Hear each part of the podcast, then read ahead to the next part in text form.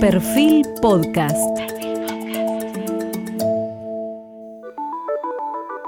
Periodismo puro. Jorge Fontevecchia en entrevista con el politólogo Andrés Malamud. Hoy estamos con Andrés Malamud. Andrés en su cuenta de Twitter, eh, desde donde más de una vez agitó las aguas de la política argentina, se presenta como, textualmente, politicólogo de Olavarría, República Occidental del Uruguay. Él vive en Portugal, donde trabaja como investigador en la Universidad de Lisboa, eh, la misma que formó al actual primer ministro Antonio Costa, amigo, gran amigo de, de Alberto Fernández, y mira a la Argentina desde un punto de vista que incluye tres aspectos, distancia, empatía y humor. Yo podría agregar con el mismo humor que probablemente Portugal pueda ser considerado el Uruguay de Europa.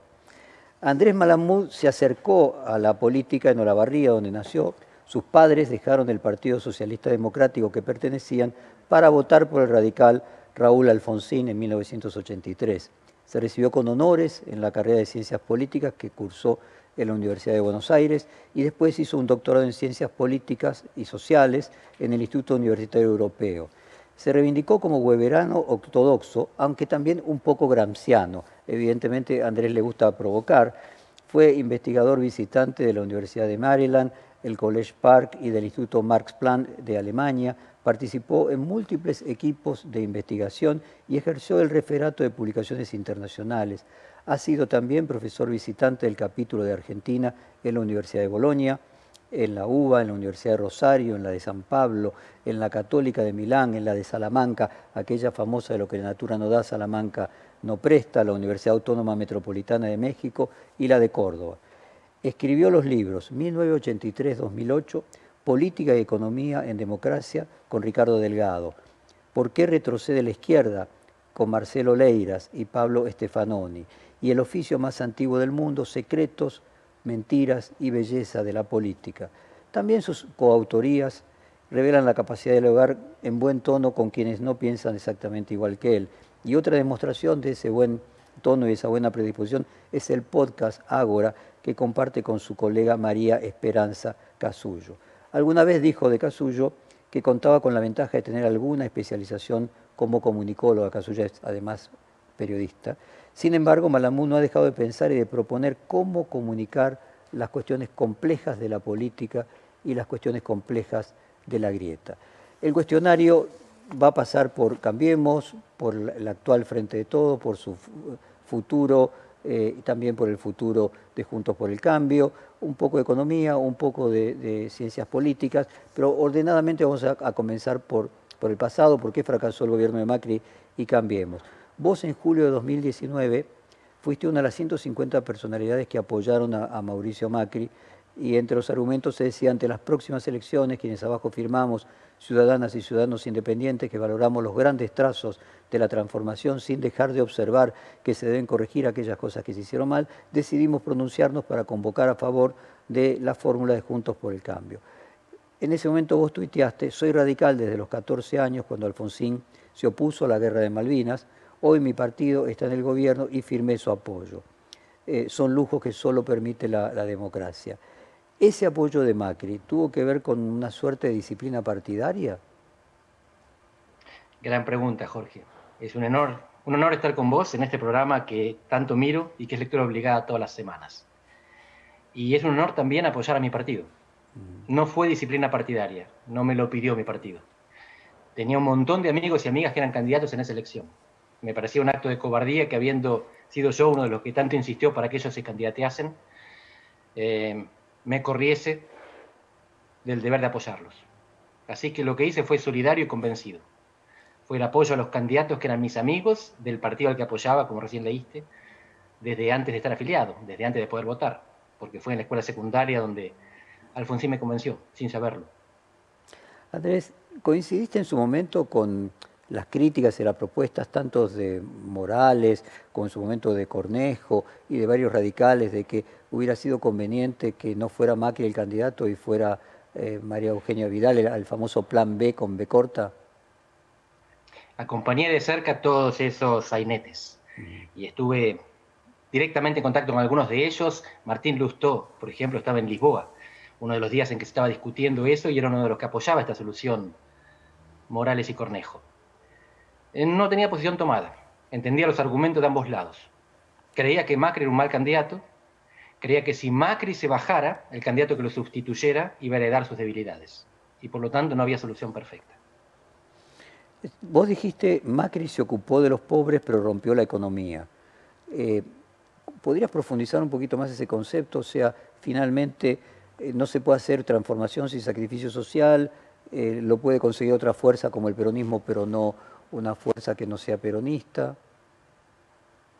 Se puede encontrar en internet todavía las presentaciones en vivo de Macri donde pedía que lo juzgasen en 2015 en función de cuánto redujera bajar la pobreza y la inflación con los dos criterios que él estableció para ser evaluado como presidente en su desempeño. Los dos indicadores empeoraron. Macri dejó el gobierno cuatro años después, con más inflación y con más pobreza. A eso llamo romper la economía.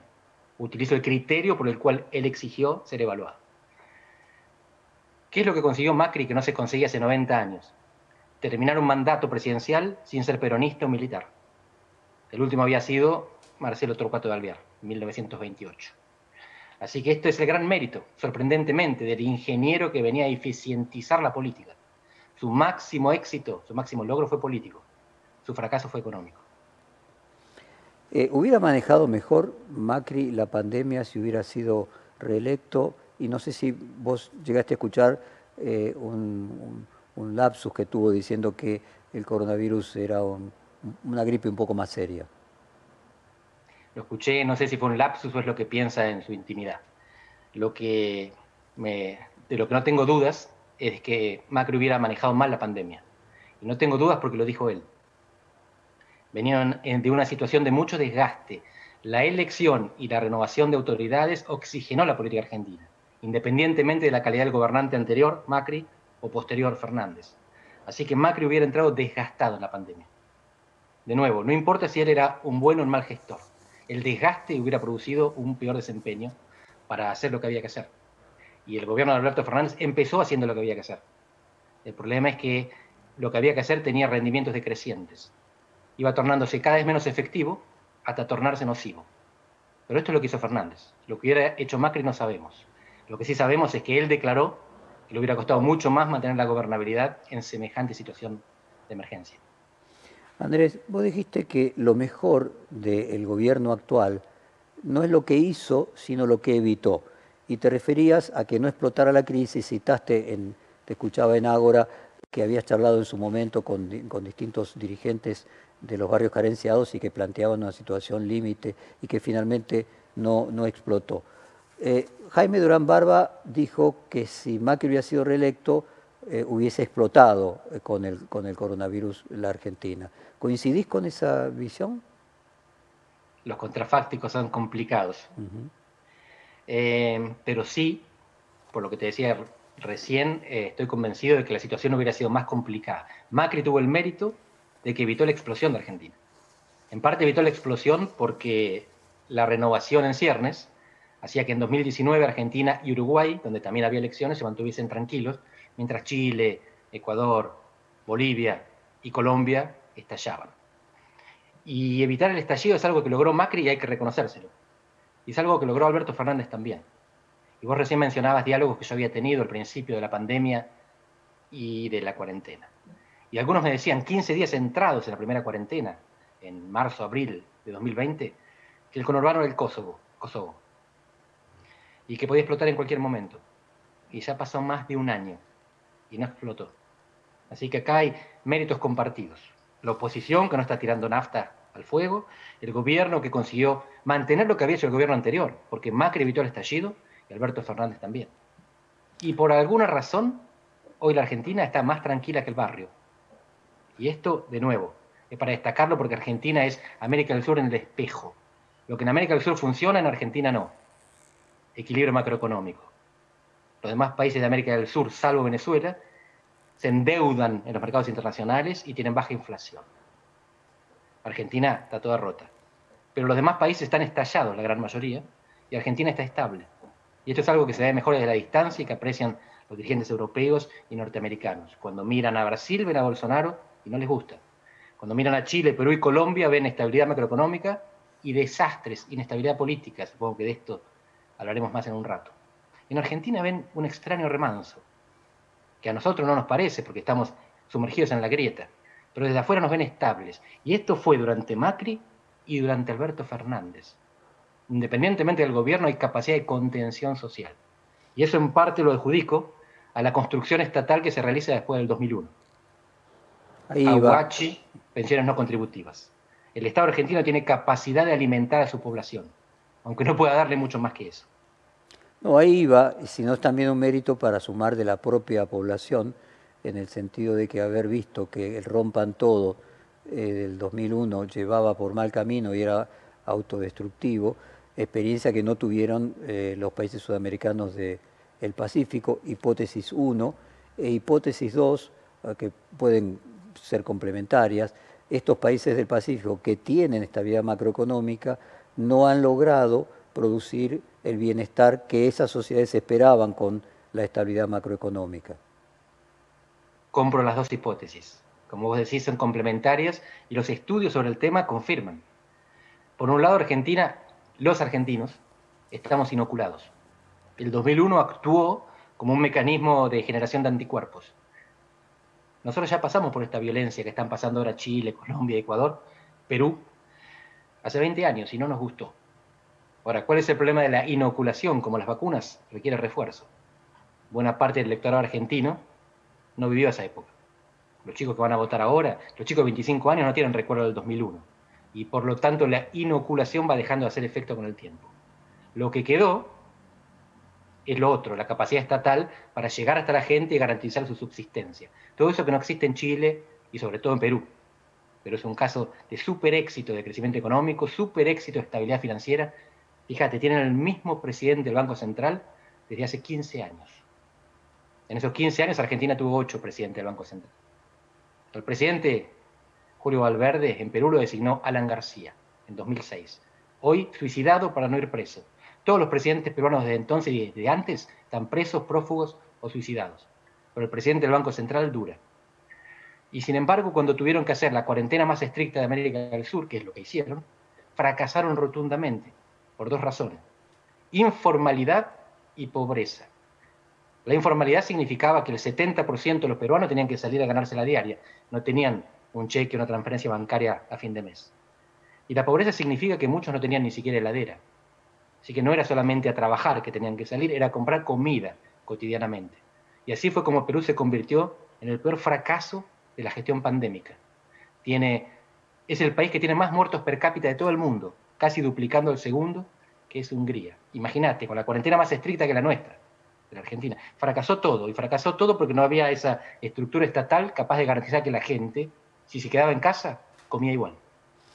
Andrés, usando tu metáfora eh, de las vacunas y la eh, forma de generar anticuerpos, eh, podríamos decir que también los que tienen menos de 25 años que no vivieron el 2001, eh, al mismo tiempo no vivieron la recuperación del 2003 al 2008, que no sintieron que el país se cayó y después recuperó, no tienen esa experiencia de que Argentina se puede recuperar y son los que más se quieren ir porque en realidad nunca vieron un país que progresó, siempre vieron un país decadencia. Los un poquito más grandes tuvieron la percepción de que Argentina se cae pero luego se levanta. Es muy bien puesto. No vivieron la caída pero tampoco vivieron el rebote es así. Por eso hoy los jóvenes argentinos, hasta los 25 años, en un 70-80%, declaran que quieren irse del país y lo harían si pudieran. Y esto es en principio una tragedia. Y digo en principio porque hay dos razones para esperar que no se convierten al final en una tragedia. La primera es que irse no es tan fácil, porque el mundo no está con carteles reclamando mano de obra, y menos de Argentina. Aunque en general, sobre todo en Europa, la mano de obra argentina está más procurada que otras. Pero la pandemia es global. Y por lo tanto no es que el mundo dice, vengan, tranquilos, dejen su país que acá consiguen trabajo. No es tan fácil. Lo segundo, que lo que pasa en Argentina pasa en otra magnitud en el resto del barrio. Toda Sudamérica está igual. Eh, fue etapa de Folia de São Paulo un par de días atrás, que el 50% de los jóvenes brasileños también declaran que si pudieran, emigrarían.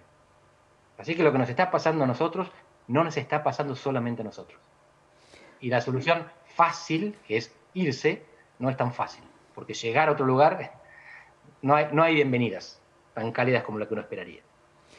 Para cerrar el, capítulo de el, Requiem de Cambiemos, eh, quería contarte, en esta misma serie de, reportajes, Gianfranco Pasquino eh, marcó la diferencia que él encontraba entre los presidentes que eran políticos de carrera y tenían experiencia de administrar el Estado y aquellos que tenían experiencia de administrar lo, lo privado.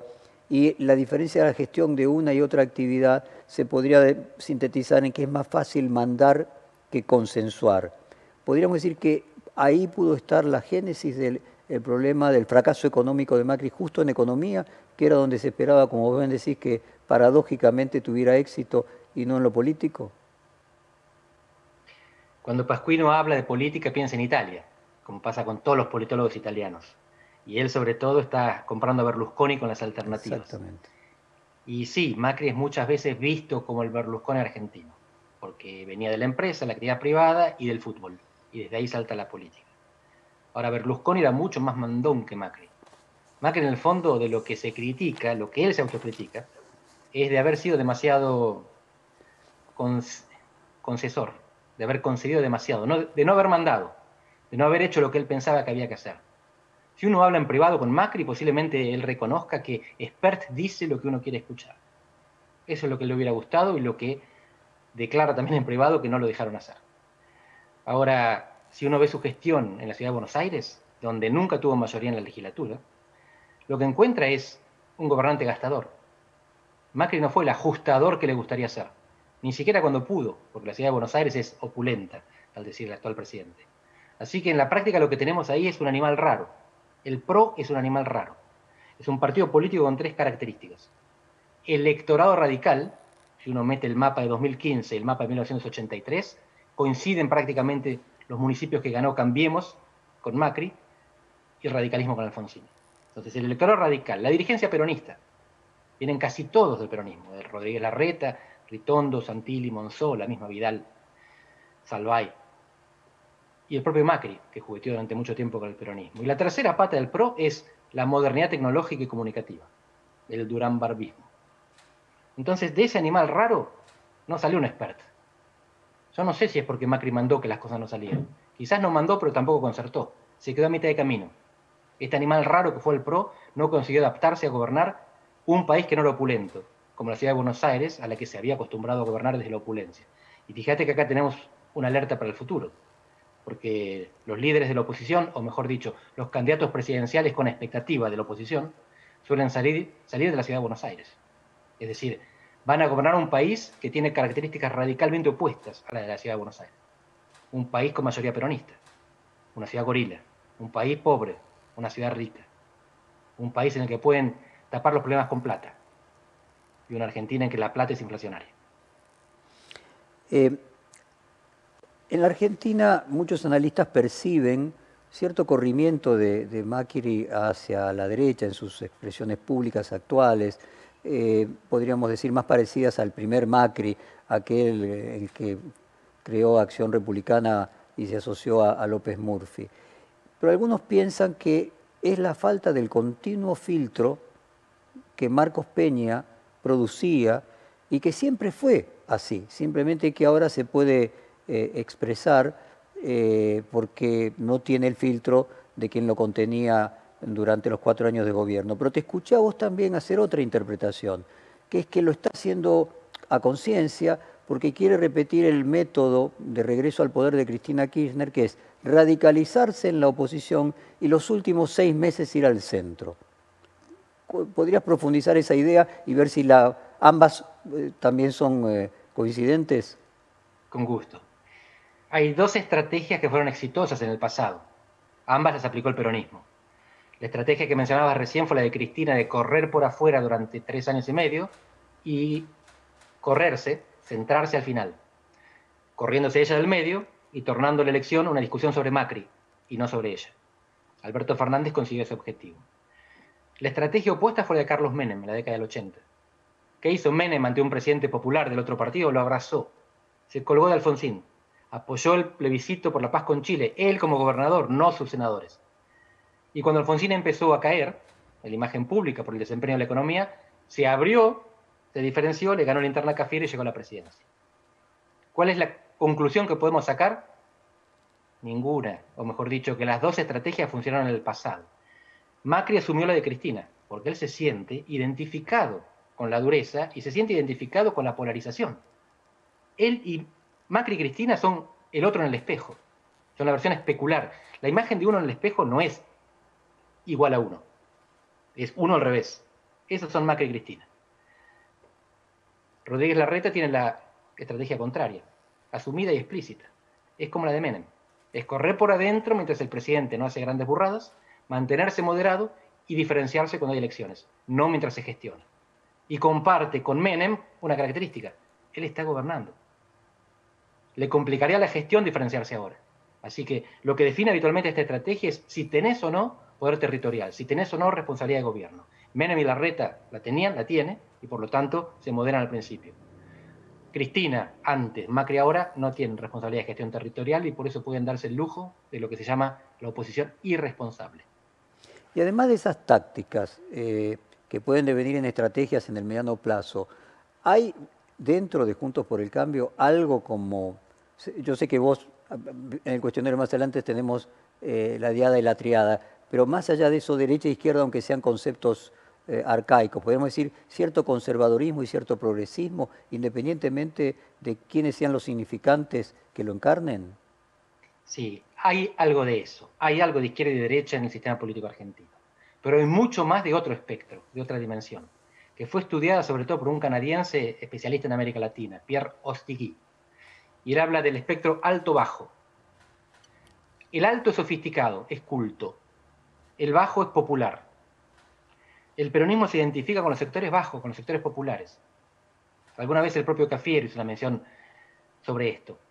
Eh, vos podés ser San Isidro, pero te podés enorgullecer de comer la sopa con ruido. Y esto es popular. Los altos pretenden ser los otros, los sofisticados, los que tienen estudios, los más cosmopolitas. Esto no es ni bueno ni malo.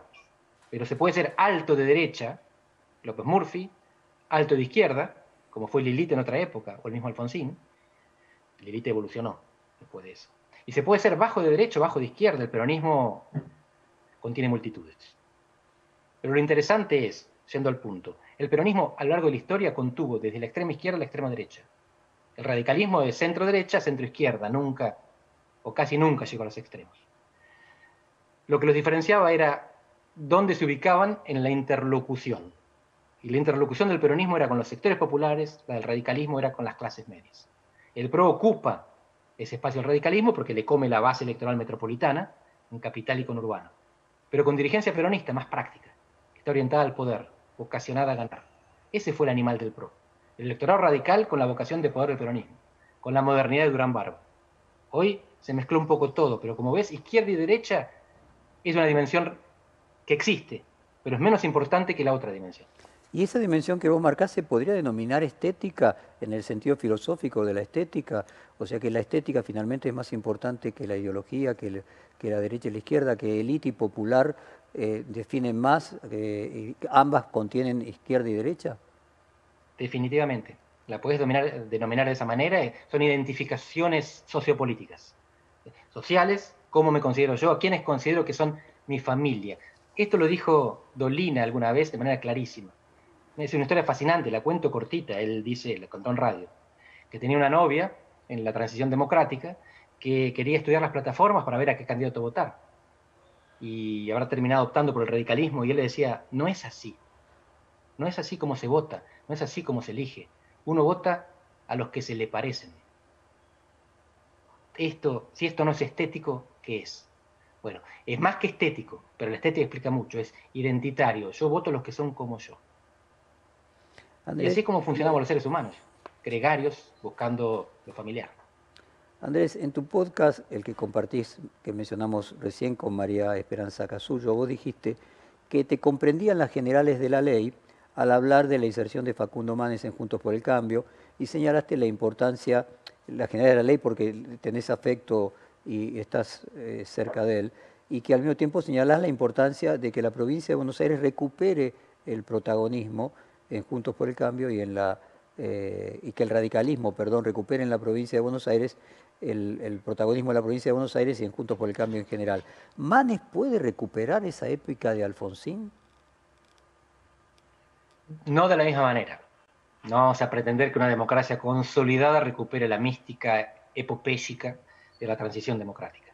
Pero sí se puede generar lo que generó Alfonsín, que es una movilización de la sociedad más allá de los partidos. El primer fenómeno que generó Alfonsín es una corriente masiva de afiliación al radicalismo, de gente que no era radical, como mis padres, que eran socialistas. Y dijeron, ¿para qué vamos a seguir invirtiendo tiempo en militar en un partido que con todo lo bueno que tiene no hace diferencia? Votemos de los partidos que pueden ganar al que esté más próximo de nosotros. Y hoy Facundo Manes es una persona que tiene la capacidad de movilizar gente que no estaba identificada con los partidos. En ese aspecto sí puede haber una convocatoria social suprapartidaria. Lo que tiene Facundo además de interesante es el énfasis en la educación. Los que estudian la historia argentina saben que una de las principales características diferenciales de Argentina y de Uruguay fue la inversión temprana en educación en el siglo XIX, que que ilustró al soberano. En Europa lo que se hacía es educar a los monarcas, a los hijos de los monarcas, para que fueran soberanos ilustrados. En un sistema republicano democrático, el soberano es el pueblo. La educación popular no solamente es autorrealización, no solamente es producción y crecimiento económico, también es mejor democracia.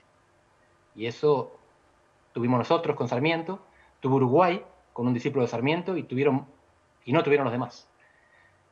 Facundo intenta continuar esa política que hizo diferente a Argentina y que se rompió en los últimos años.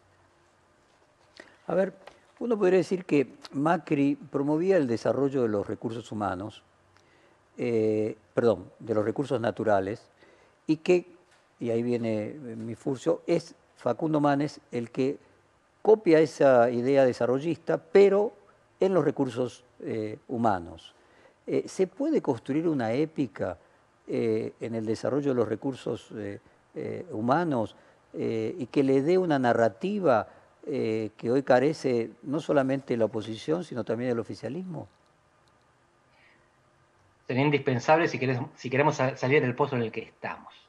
Argentina tuvo en su historia dos modelos de desarrollo. Desarrollo significa producir para comer. ¿Qué producimos?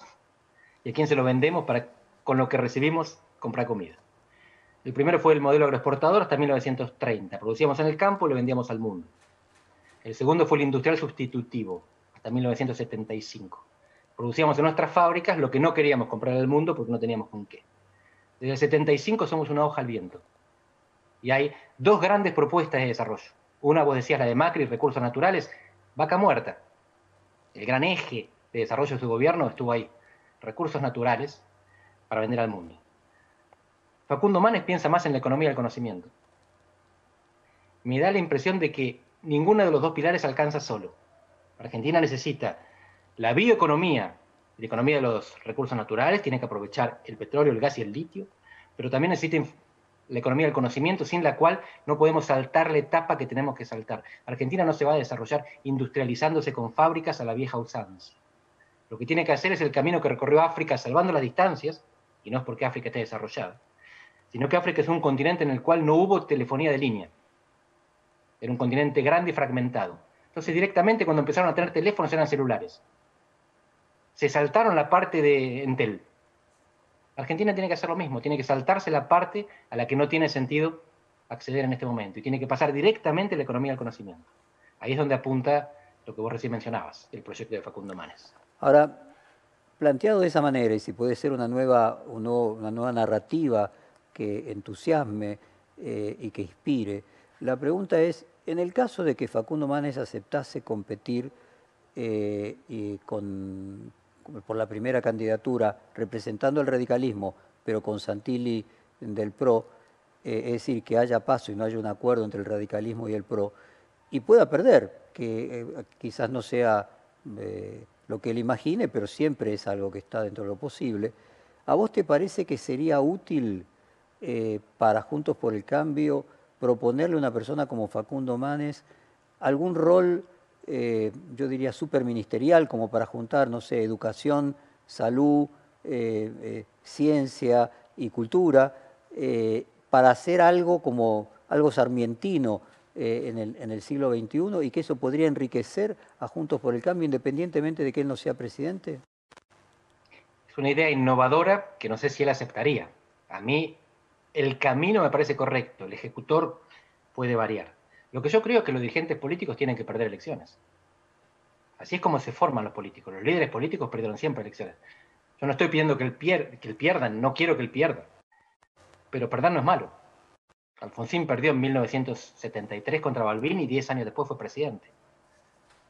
Casi todos los presidentes que tuvimos perdieron elecciones en algún momento, antes o después. Winston Churchill perdió las elecciones el año en que ganó la Segunda Guerra Mundial y volvió media década después al poder, ganando las elecciones.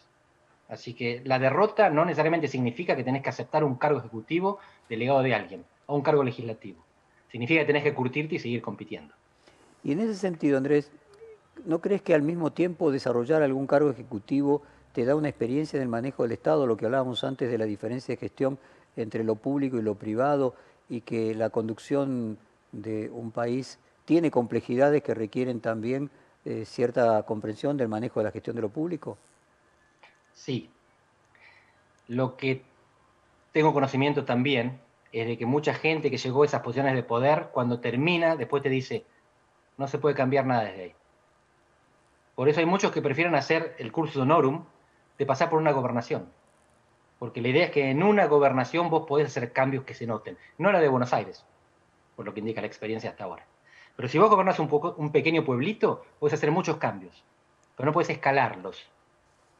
Si vos gobernás una provincia, podés hacer cambios, todavía es maniobrable una provincia. Eventualmente, si te va bien, podés después tratar de implementarlos a nivel nacional. Empezar de los ministerios, en Argentina la experiencia que tenemos es que no da buenos resultados. El Estado es una máquina de impedir inclusive para los que tratan de conducirlo. Facundo Manes se autopercibe en las antípodas de Macri, a la izquierda de la reta, en dirección al progresismo, a lo que él llama el centro popular. Cree que el radicalismo tiene una fuerza inmanente, que solo precisa un catalizador, que podría ser él, para recuperar la masividad que tuvo Alfonsín y alcanzar solo solo con el radicalismo el 40%. Y ese centro popular, desde su perspectiva, incluye a peronistas republicanos, igual que lo hace el, PRO, pero también al socialismo, como fue el Frente Amplio UNE en el 2014, cuando se unió al radicalismo, la coalición cívica de Carrió, el socialismo entonces de Hermes Wiener y el proyecto, hasta el proyecto sur de Pinos Solanas. Aún si Manes perdiese una eh, eh, una interna dentro de la provincia de Buenos Aires. El solo hecho de que él aparezca e irrumpa oxigenando el radicalismo no ayuda Juntos por el Cambio a correrse al centro, a un centro más progresista y ampliar su base. O sea, es una excelente noticia también para el PRO. Definitivamente. El PRO trajo a la política argentina hambre y orden. Hambre de poder, que el radicalismo había perdido, convirtiéndose en un partido tradicional, eh, perdón, testimonial. Y orden, método, estudio.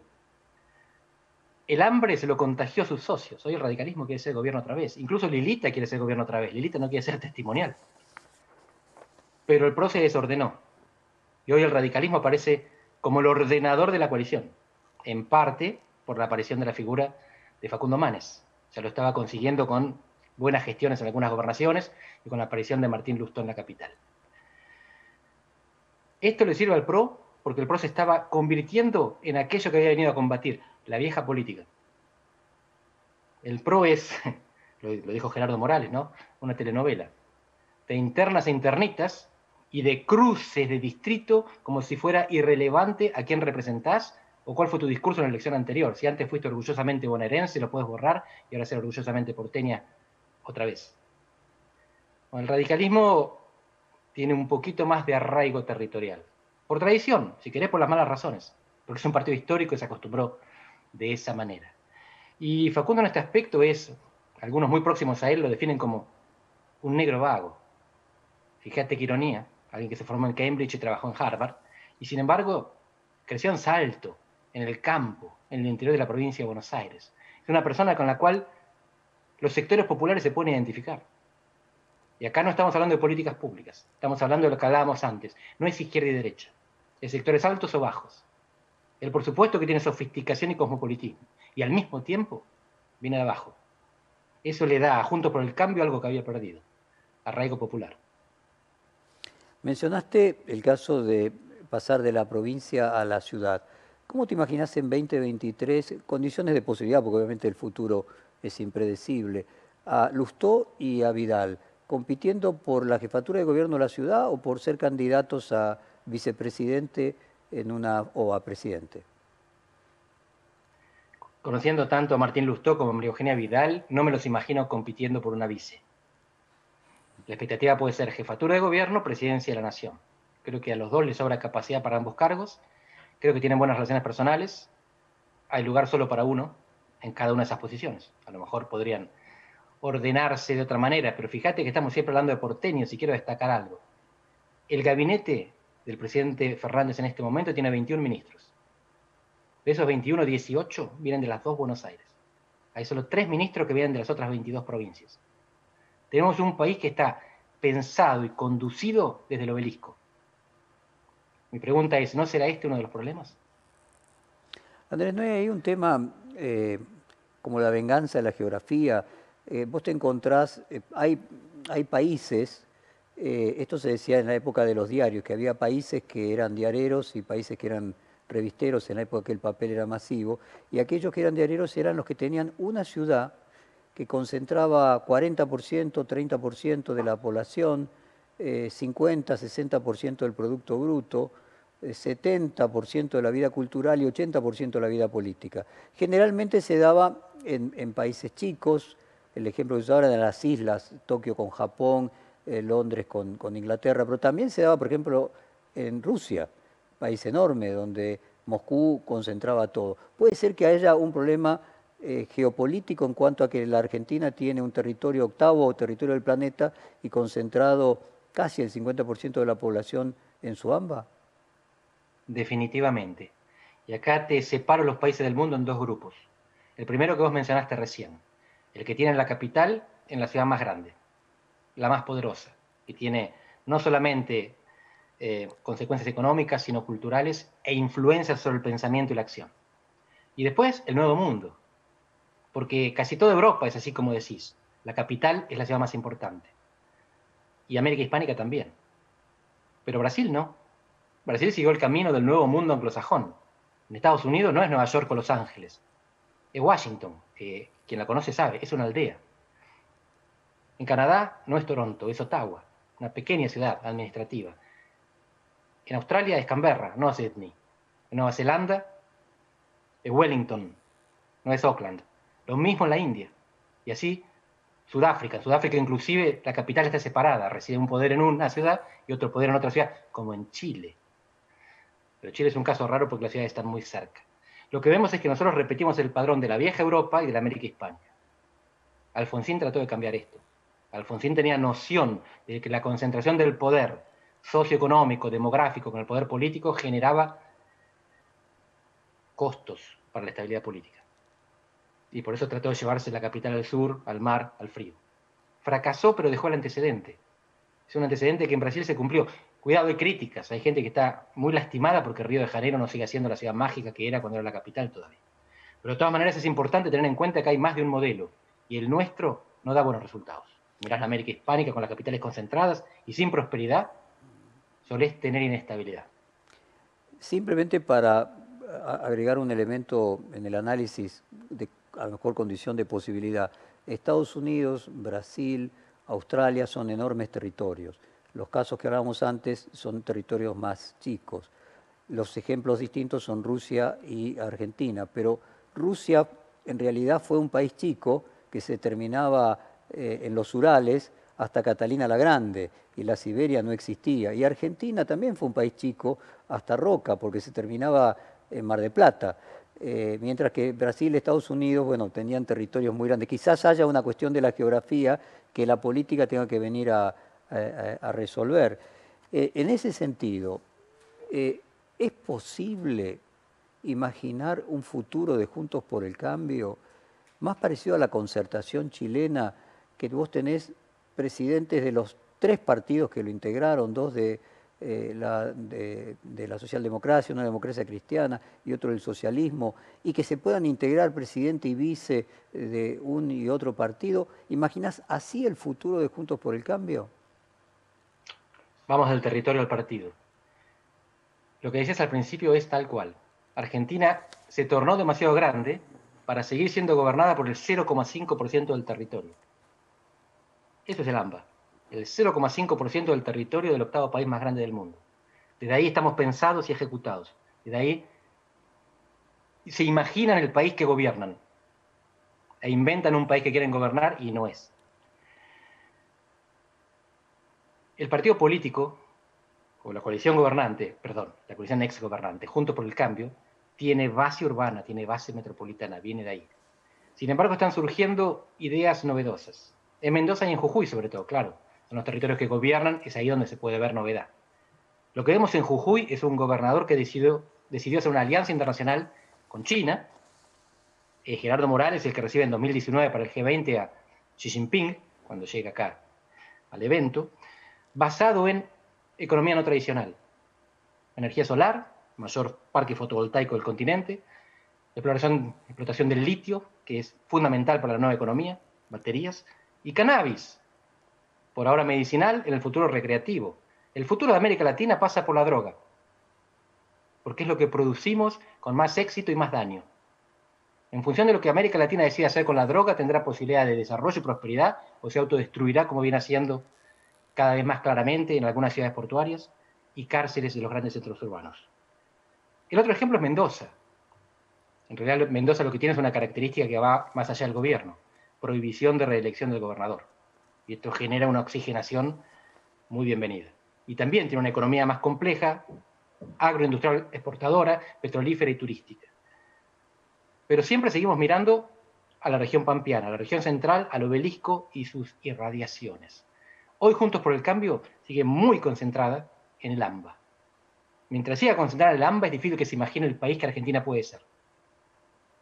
Fíjate cómo entre partido político, coalición y territorio hay una relación simbiótica. Y hoy el kirchnerismo se tornó eso, el partido del AMBA. De ahí también las limitaciones para entender al resto del país. Eh, planteaste el tema de la droga que resulta bien polémico. El tabaco también tenía origen en, en América. Vos decís que la droga se puede convertir en droga legal eh, en un futuro y de recreamiento encontrar América Latina una industria próspera? Sí. Te, doy unos ejemplos contemporáneos para que no el lector o quien nos está viendo no piense que soy un hippie falopero. En este momento, en la mitad de los estados de Estados Unidos, uno puede caminar por la calle y encontrarse con outdoors, carteles gigantescos, que dicen con la hoja del cannabis, este es el dinero, en millones de dólares, que el Estado recaudó este año en impuestos por haber legalizado el cannabis. Acá en Portugal, donde estoy en este momento, en España, en Holanda, el Estado te garantiza las jeringas. No está despenalizado, perdón, está despenalizado, no está legalizada la droga. Quiere decir, vos te podés llevar una multa, pero no te pueden meter preso. Y no te ponen una multa, te ayudan con la rehabilitación y te dan la jeringa, porque la prioridad número uno es evitar las enfermedades y el crimen. Así es como el mundo hoy está tratando a la droga, está empezando a tratar. La guerra contra el narcotráfico terminó. Perdimos. Perdimos lo que no son narcos, lo que no somos narcos. ¿Quién dice esto además? En 2009 una comisión de las Naciones Unidas para drogas y democracia, así se llamó, Comisión de las Naciones Unidas para Drogas y Democracia. La presidieron tres expresidentes latinoamericanos. Gaviria, colombiano, Cedillo, mexicano, y Fernando Enrique Cardoso, nuestro Fernando Enrique Cardoso brasileño. Y esos son los que dicen esto. Lo vemos en Estados Unidos, en Europa y en América Latina. La guerra contra las drogas se perdió. Lo que tenemos que hacer es salir de la ley seca, aquella que destrozó la cohesión social en Estados Unidos en la década del 20. Legalizar y, regular. Que se venda la marihuana con el tabaco, que se vendan otras drogas como los medicamentos, en farmacia, con receta, con supervisión del Estado, con garantía de que no hace falta robar, ni matar, ni infectarse, para aquellos que tienen la desgracia de ser dependientes. Andrés, respecto de las elecciones del próximo noviembre, eh, Ernesto Sanz ya hace unos meses dijo que aquel 41% que había obtenido Juntos por el Cambio eh, en las elecciones de 2019, ya estaba cerca del 50 y se envalentonaba en que eh, iba a haber una sorpresa y que podía llegar a ganar eh, las elecciones en la coalición opositora. Nuevamente con todos los márgenes de error frente al futuro. ¿Ves posible que el gobierno nacional pierda las elecciones a nivel nacional? Hablamos de 2021, Jorge. Sí, 2021. Acá creo que los que esperen superar el 40% se van a llevar una sorpresa, porque las elecciones intermedias legislativas tienden a fragmentar el voto, no a concentrarlo. La gente cuando se vota presidente hace un voto estratégico, vota al menos malo de los que pueden ganar. Cuando se vota diputado se juega, porque si elige uno que sale mal o si pierde el voto y no entra, no es mucho lo que está en juego. Entonces, cuando uno mira el sistema de partidos, el número efectivo de partidos en Argentina, el número efectivo es una fórmula que tenemos los politólogos, ves como el número efectivo baja en las elecciones presidenciales y sube en las intermedias, porque se vota a más partidos diferentes. Por lo tanto, se puede ganar esta elección a nivel nacional con menos del 40%. No hace falta llegar al 40% para ganar.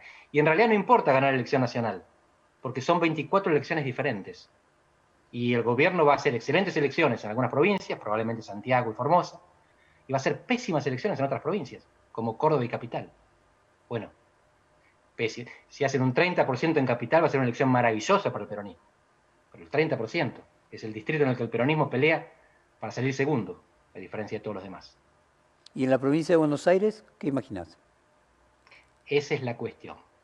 Y de nuevo, los antecedentes que tenemos de elecciones intermedias indican que solamente una vez, solamente una vez, en el 97, los dos competidores superaron el 40% entre Chiche y, Graciela.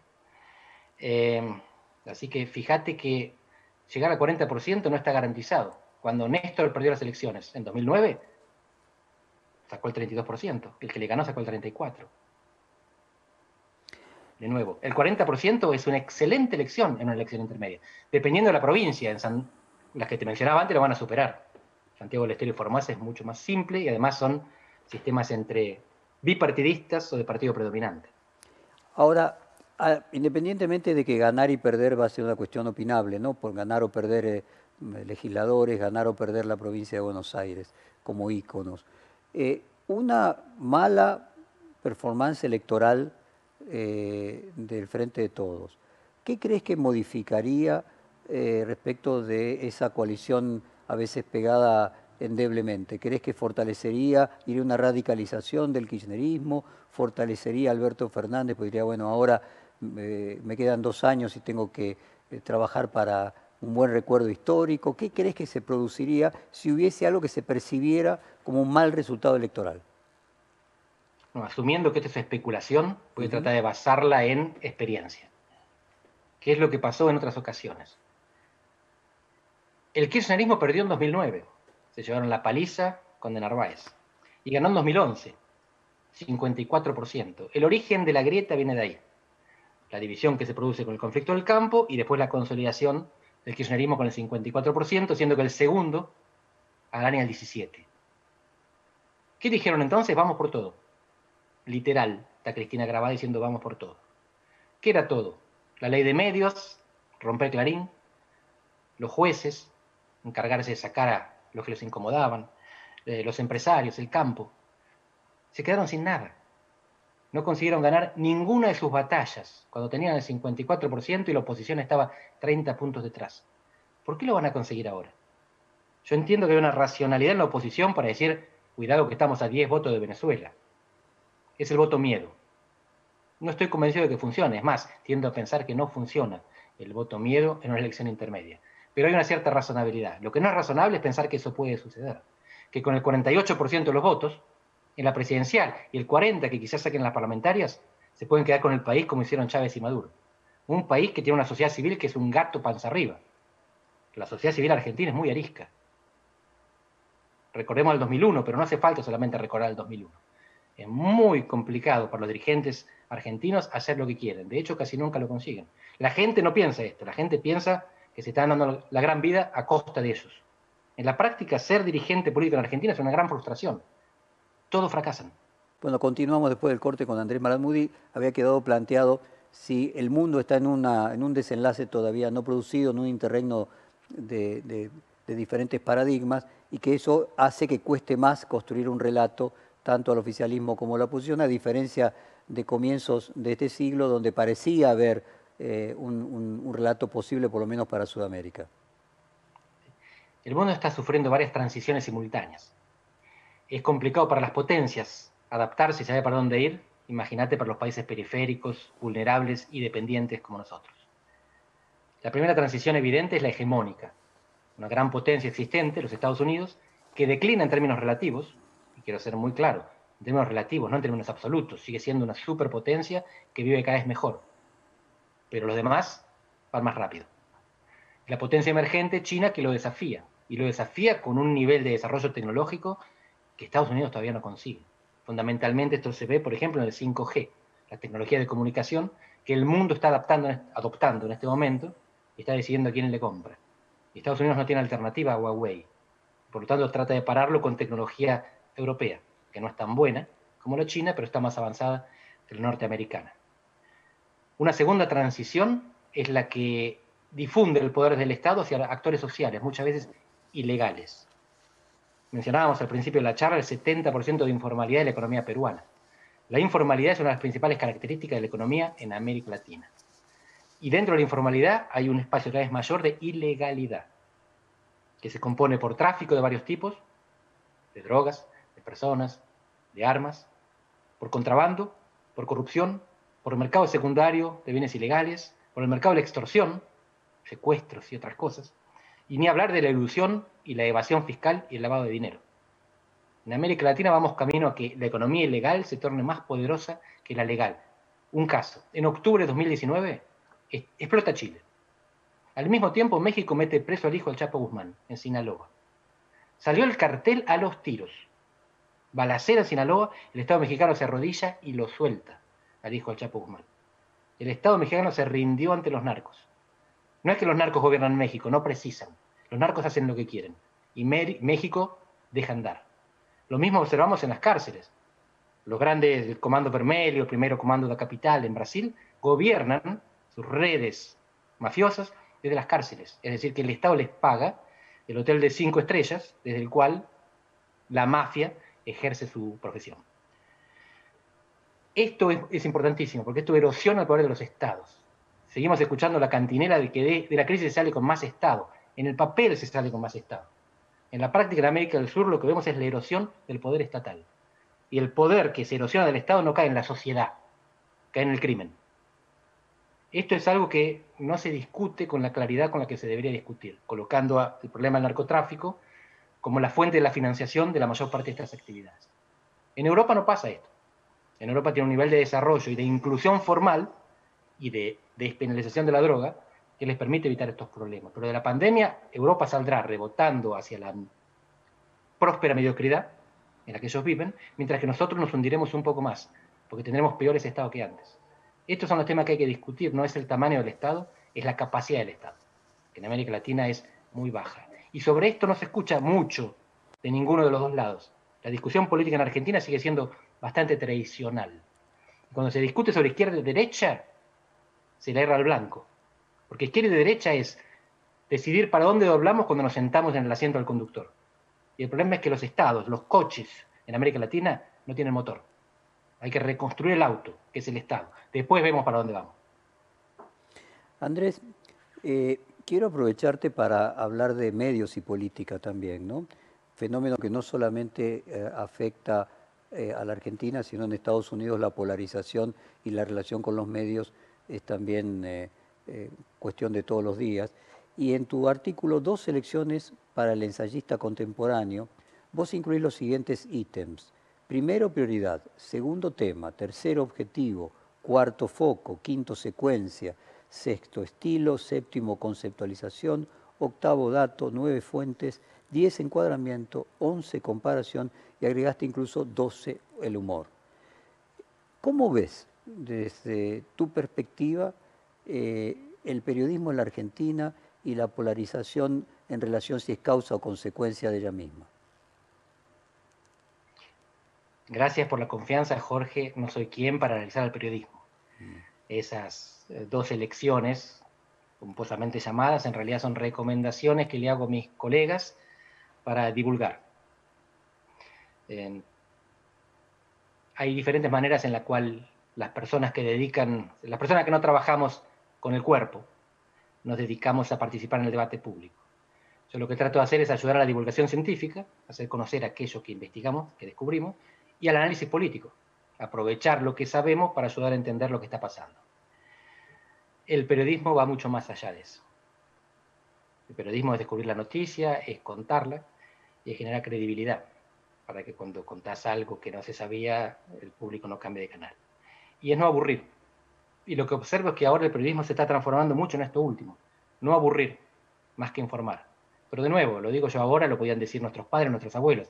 Todo tiempo pasado fue mejor. No romantizo el pasado. Lo que, lo que aburre un poco es el clickbait y el hecho de que muchas veces vemos un título ambiguo que nos obliga a entrar a la noticia para saber de qué se trata. Y la venta de entretenimiento más que de información. Pero esto es así. Los medios tienen tantas páginas, tienen tantos minutos, el noticiero sale todos los días. Si no hay noticias, hay que decir algo. Entiendo perfectamente lo que hacen eso porque yo tuve que producir columnas quincenales de análisis político y había veces que no había algo en la realidad que me sugiriera el tema. Así que tenía que ir a buscar y transmitir algo que no era actualidad. Y yo podía hacerlo porque era politólogo. Un periodista la tiene más complicada, así que respeto el desafío que tienen que enfrentar todos los días. Andrés, vos mencionabas que Macri era la contracara, como las dos caras de Jano de la misma moneda con Cristina Kirchner, y ambos eh, planteaban, se sentían cómodos en la, en la polarización.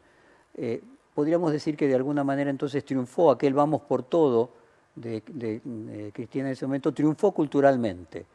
Mi pregunta es si, o por lo menos en la política, mi pregunta es si no triunfó también en el periodismo, aquel 678 del kirchnerismo, que en su momento sorprendía enormemente por la utilización de adjetivos, por el, sesgo y la ceguera paradigmática.